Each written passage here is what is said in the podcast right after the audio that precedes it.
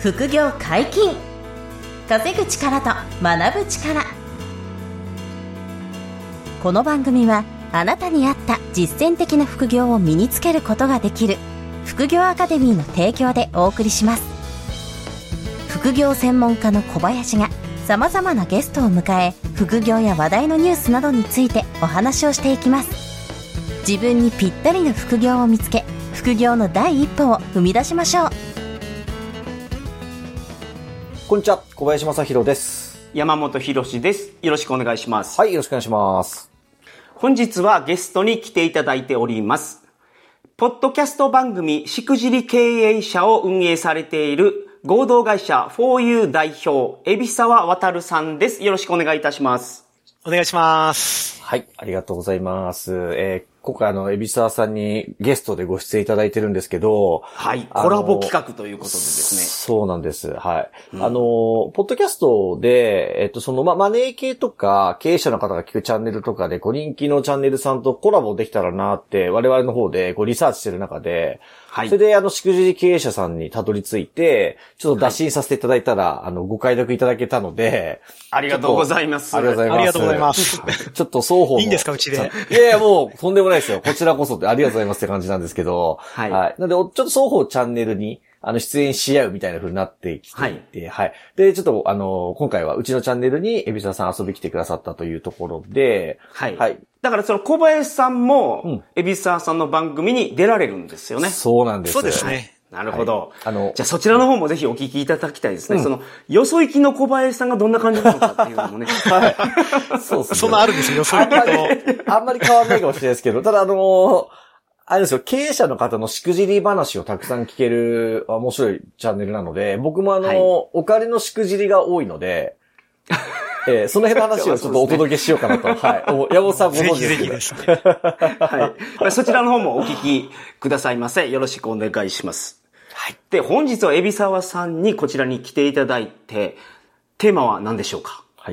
あのですね、えー、はいエビサさん、あの、ポッドキャストのその番組でしくじり経営者っていうチャンネルやられてますけど、はいあの、まあ、山本さんと同じで、ポッドキャストの、まあ、プロと言いますか、あの、はいポッドキャスト関係とか音声にお、お強いんですよね。うん、うん。なで、今、回、僕らのこの、副業解禁稼ぐ力と学ぶ力で取り扱ったことがなかったテーマが、はい。このポッドキャストそのものの可能性とか、うんあの、音声を聞く側、あと発信する側の魅力とか、この辺話したことなかったなと思って、なるほど、なはい。るほど。これをちょっといわば、あの、もう、エビサさんも、あと山本さんも、ポッドキャストはいに精通されているということで、ちょっとお二人とこの辺の話できたら盛り上がるかなって思って、なるほどはい。そんな話をしていきたいなと思うんですけど、はい、はい、はい。あの、エビサさんに自己紹介も兼ねて、あとその音声とか、ポッドキャスト周りとか、どんなことされてるかもちょっと伺ってもいいですか、まずは。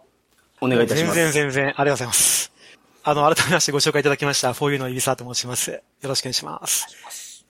今、あの、ご紹介いただいたように、ポッドキャストのですね、番組、まあ、しくじり経営者というものをやってます。多分、聞いたことある方もいるかもしれませんけども、実はあの、この声の、まさにこの声でナレーションしてますので、あ、インタビュアーの人なんですねっていう話をいただいたりしますけども、まあ、実はこの番組が始まったのが2年前、まあ、コロナ禍なんですね。うん。やっぱ音声のメディアってすごく魅力、今ね話ありましたけど魅力がある分野っていうところでもありまして、いろんな部分で参入している、まあリソースであったりとか方々も増えてきましたけども、まあそういった番組で我々は意図的に経営者の失敗体験にフォーカスをしてやっていこうかなっていうところで今やってたりしますね。なるほど。なかなか失敗体験って出てこないですよね。うーん。まあこの辺っていいかなと思そうでってますね。すね。成功体験っていうのは、よくその、インターネットでも見ますけど、そっちはね、自慢できるから、成功体験はいっぱい出てくるけど、しくじりとか失敗が、あの、出づらいですよね。確かに。うん出づらいですね。なんていうかそはの、敗戦の章、兵を語らずっていう言葉があ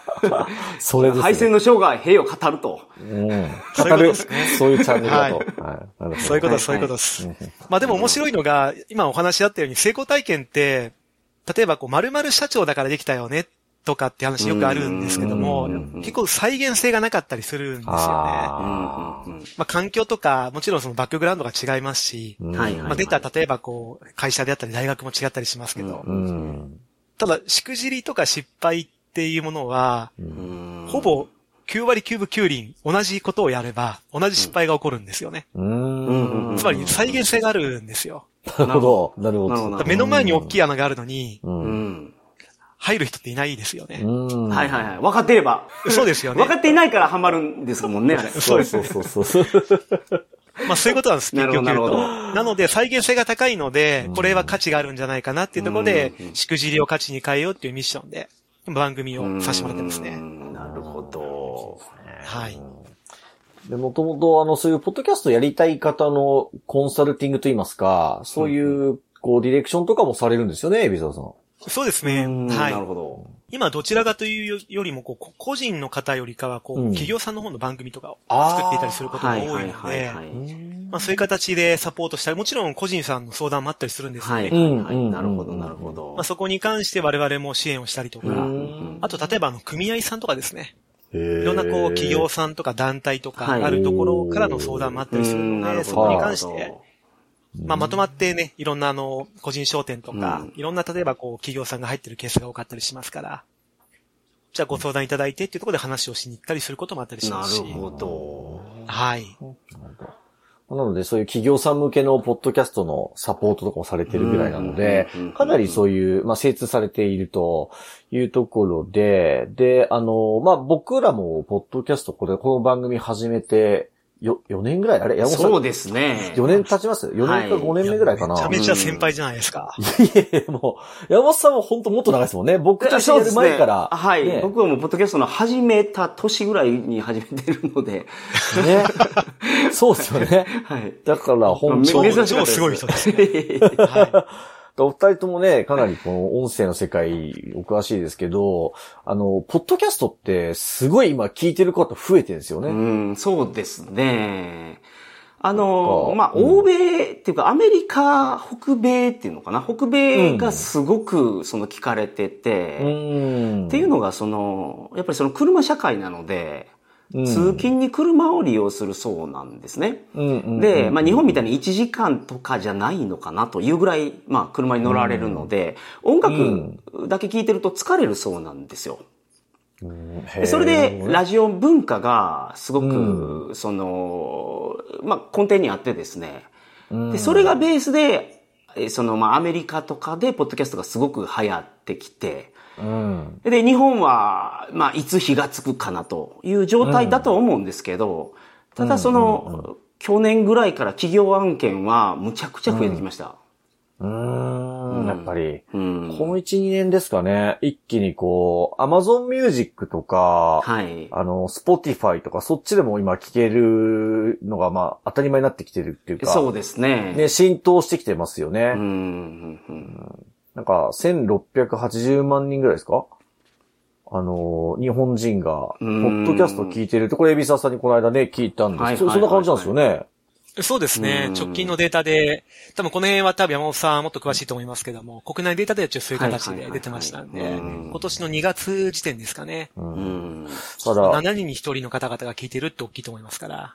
ね、7人に1人だから、だんだん日本でも、あの、こう、広がってきていると言えるんでしょうね。そう。だと思います。で、やっぱりその、音声メディアっていうのがですよね、うん。最後のその人間らしさを表す1マイルじゃないかと言われててですね。はあ。今その AI とかが、うんまあ台頭してきてますけど、うん例えばその、こちらの番組でもお話ししてますけど、例えば本を書くってなった時にですよね、まあゴーストライターさんという昔言い方がありましたけど、うん、うん、うん。そういう形で、まあ、うん AI が書いてしまったり、うん。っていうのが増えてくると。そうです、そうです。うんでうんじゃあ他の映像メディアとかはどうかっていうと、うん。えーと、やっぱり短い動画、要点を絞った動画しかもう皆さん見てもらえないので、その、人となりを載せることが難しいんですよ。うん。小林さんらしさっていうのを、うんとか、海老沢さんらしさを、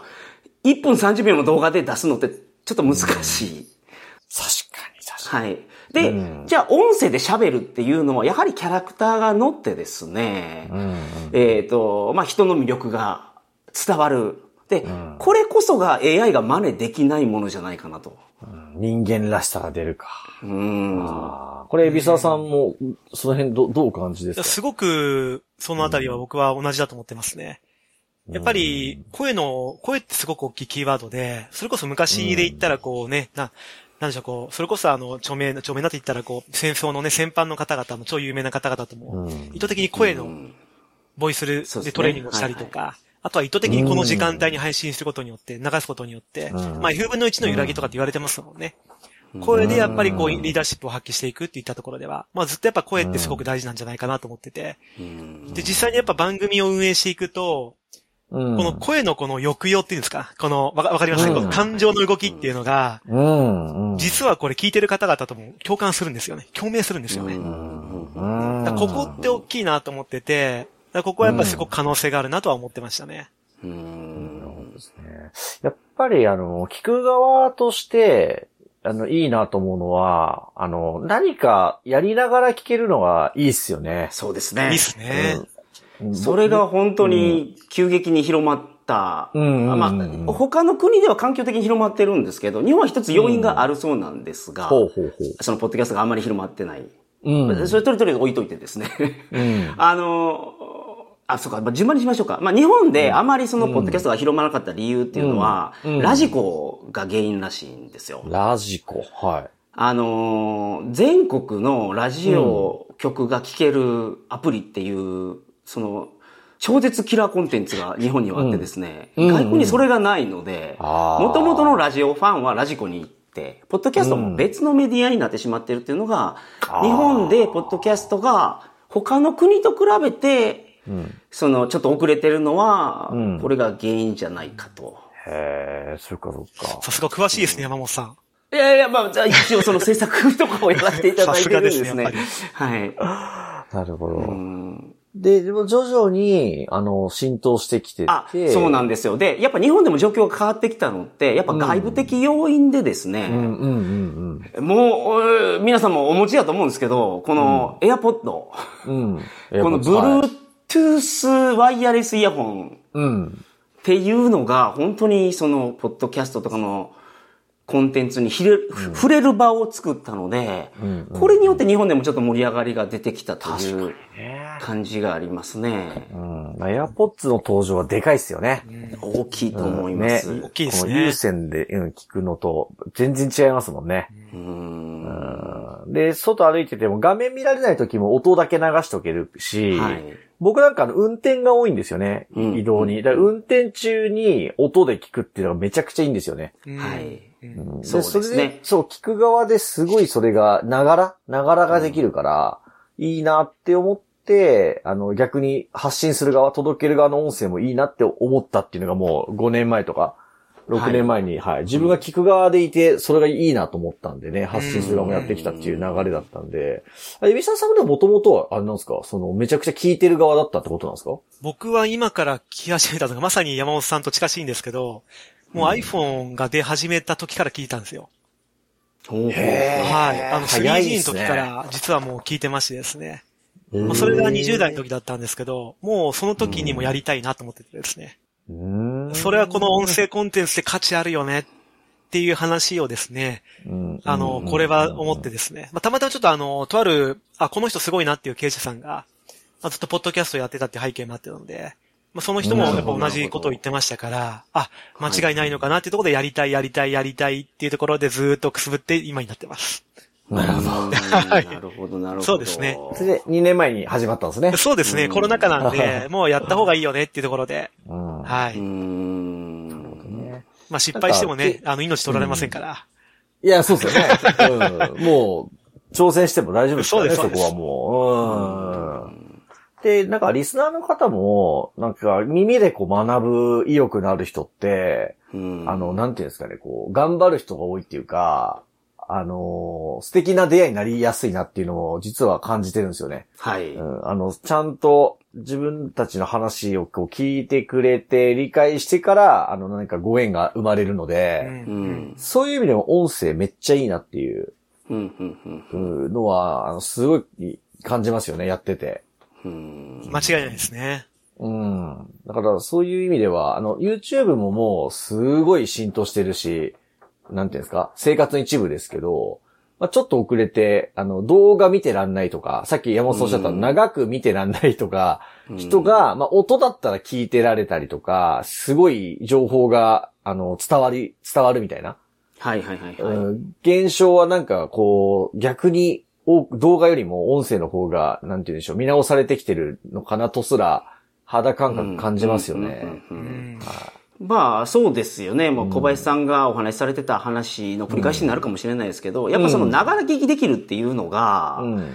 すごく良くって、まあ、小林さんの場合は運転されてる。で、じゃあ、電車乗ってる方はどうかっていうと、電車乗ってる方も、ポッドキャスト聞かれてますから。聞いてます、聞いてる。うんで、何かしながらできるっていうのがすごく強くて、何かしながら聞けるので、時間を使ってゆっくり説明をさせていただけるんですよね。そうっすね。確かに確かに。でで、LINE、とかしながら聞けますもんね。そうですね。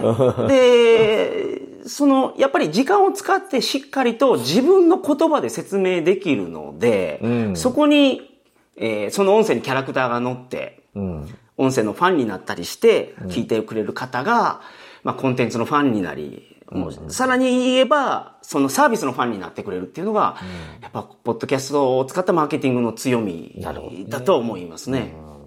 なんか、ibiza 沢さんとしては、発信する側として、あの、まあ、今ちょっと重複数も出るかもしれませんけど、いいなって思うこととか、発信する側をやる理由とか、その辺ってどんな感じなんですか？発信する目的ってやっぱいろいろあるじゃないですか。例えばうん自分の知ってる情報を伝えたいとか、それこそ今教育のコンテンツとかね、すごく広がってますけども、うんいろんなやっぱりこうコンテンツ、まあラジオになかったコンテンツが自分で作れて、自分で気軽に発信できて、まさにこれがあの、さっき山本さんもおっしゃってましたけども、もういつでもどこでも気軽に、そういった部分でアーカイブも取れたりしますから、まあ、自分の好きな時に、好きなタイミングで聞けたりっていうところがあったりしますので、で、これ発信する側としてみたら、うん。これって価値があるのかなとか、自分のある意味こう、コンテンツとか知識とかを出せる場、アウトプットする場に僕はなってると思ってまして、うん。出すことによって多分自分のスキル能力も上がると思うんですよね。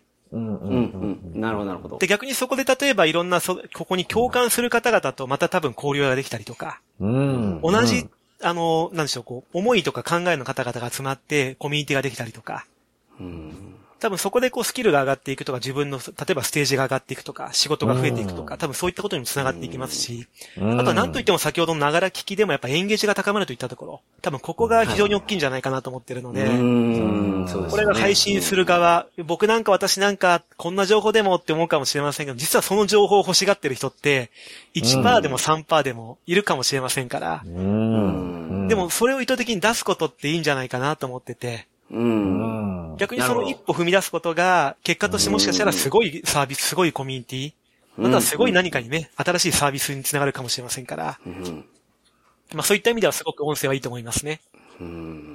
まさにその、今やられてる、その、しくじりを出すというところは、うん。今まで世の中になかったものを、海老沢さんが作られそうてで、すね。確かにそれは価値あるコンテンツだと思います。うん。いいですよね。だから、あれですよね。こう、リスナーの皆さんは、当然今聞いていただいてる側じゃないですか、今現在。ですけど、まあ今、ウィルサーさんおっしゃったように、自分の持ってる情報なんて、あの、価値があんまないとか、まだ早いとかってね、思ってる方が多いと思うんですけど、実はこの伝える側になる、その、ことで得られるものってめちゃめちゃ大きい、大きいですよね。大きいですね。そうですね大きいです。だからそこはなんか、ご自分で、自分だったら何発信するかなとか、あの、なんか将来、こういうことを発信できるようになりたいな、みたいな。まあ、あの、い昔のエビサさんが、やろうやろうと思ってね、なかなか始められなかったとおっしゃってましたけど、ついにもうね、2年前に始められたのと同じで、今のリスナーさんが、あの、自分が伝える側、音声伝える側になるみたいな未来も、なんかイメージしていただくのもすごくいいし、やっぱり僕もそうなんですよね。このポッドキャスト始めて、あの、人生がこう、なんていうんでしょう、向上したり、チャンスいただくケースも増えたんですよね。はい。だそういう意味ではね、リスナーの皆さんも聞く側はもちろんね、あの、素晴らしいですけど、あの、伝える側もね、検討してもらってもいいかと思ってて、で、はい。まあ、小林さんとかは、そのテレビの取材とかも、うんうんあの、テレビの取材を打診する方って多分小林さんのポッドキャスト聞かれてると思うんですあよ。、そういうふうにね、言ってた方多いんですよ。雑誌の取材とか、テレビの取材で、ポッドキャストも聞いて、とか言って、それで小林さん知りました、みたいな。うんもうそれだけで。そこでしっかり話ををしていいれば、うんうんそのメディアの側もそのちょっと、うんまあ、読んで大丈夫かなと。あ、そうそう、あの、してくれそうあ、この人、ちゃんとこのテーマは話せるんだなとか、あ そうですよね。最低限このテーマについては分かると。そう。あの、エビサさんさっきおっしゃった抑揚とかの話のトーンとかが、はいあの、カカラーがわかるじゃないですか。わかります、だ合う合わないあると思う。えーその辺も感じ取ってもらえるからいいんですよね。そういう意味でも、この喋ってる、発信すること自体がね。そうですねどっかでチャンスになる。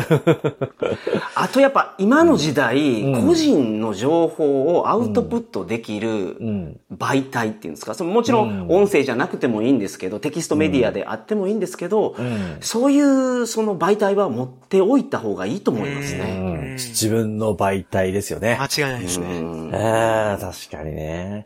あの、で、リスナーの皆さんが、あの、お今の話聞いて思うのは、だ、だけど、どうやって始めるんですか？全然イメージ湧きませんって多分なるんですよ。はいはいはい。僕もわかんなかったし。で、お二人、まあ、あの、エビシャさんにちょっと伺いたいのは、あの、なんか、な、なるべくお金はかけたくないなと。はいはい。コストかけずに、あの、このポッドキャストとかの音声の配信始めるって、具体的に何をすれば 始められるんですかね。もうすごいシンプルですよね。はいもうスマホ1台あればもうできますんで、はい正直言うと。スマホ一台でできると。うんできます。まず、例えば、Spotify とか Apple とかですね、うんそういったあの、ポッドキャストの媒体に登録をします。これが一つ目ですね。うんで、二つ目は、例えば、ボイスレコーダーとかも踏まえて、うん。もちろん iPhone の、あの、レコーディング機能がありますから、うん。そこで音を取る。うん。これ二つ目です。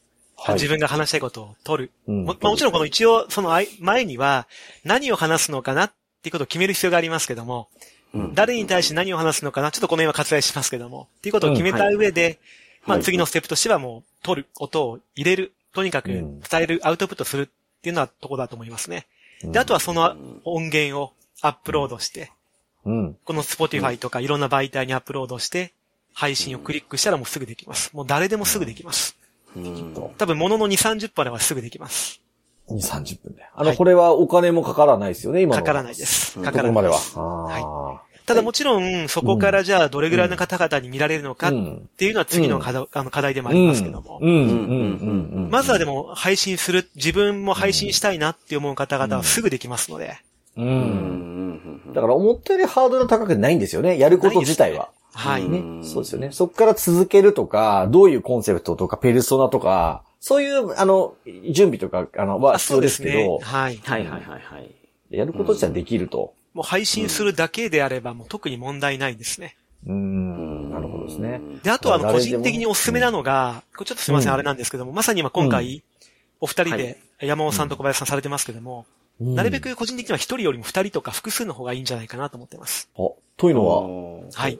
これ理由があるんですか？理由はあります。やっぱり先ほどの、まあ、ちょっとこれは誤解がないような話をすると、知識とか、ノウハウとかっていうこういったものっていうのは、うん。自分が持ってるものって限界あるじゃないですか。ああ、そうですね。100本、うん200本、300本あっても、じゃあ400本目あるかってなかったりしますからう。ん、うん、うん。でもこれが2人3人でやっていくと、スケジュールもちろん調整する必要があるかもしれませんけど、うん、うん。意外といろんなシナジーとかいろんな話になって、うん。ああでもない、こうでもないっていうこの過程が面白かったりするとかですね。ああ、そうですね。なるほどなるほど。なので個人的にやるのであったら、1人よりも2人、3人の方がいいと思いますよっていうところですね。あなのでまさに今こういう形でね、今、お二人が小林さん、山本さん、こういう形でやってますので、あ、素晴らしいなと、さすがだなと思いましたね。あ。いやいやいや。確かにね、掛け合いすることでいろいろ生み出されるものも多いですしね。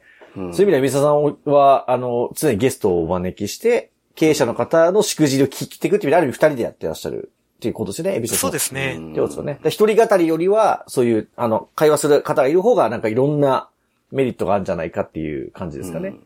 そうですね。うんなるほどですね。そこはあると思いますあね。ーまあ、はいなので、あの、ちょっとね、皆さんに聞く側の、あの、皆さんも発信する側、ちょっとね、考えていただければいいのかなと思うんで、ちょっとそ今回はそういう音声のポテンシャルとか、可能性について、ちょっと、あの、エビサさんにお話を聞いてみたっていうところで、はい、こんな感じでしょうかね。はい。ありがとうございます。はい海老沢さん、あの、ゲスト出演いただいてですね、あの、感想をいただいてよろしいでしょうか？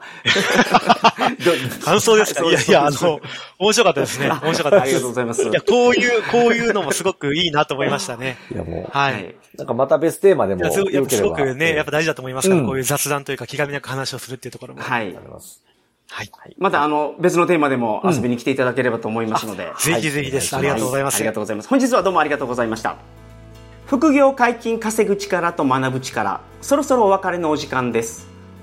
お相手は小林正宏と、海老沢渡ると、山本博史でした。さよなら。さよなら。さよなら。ここまでお聞きいただきありがとうございました小林が学長を務める副業アカデミーでは無料オンラインセミナーを開催しています。様々な副業について初心者の方にも分かりやすく説明しておりますので安心してご参加ください。詳しくは副業アカデミーで検索ください。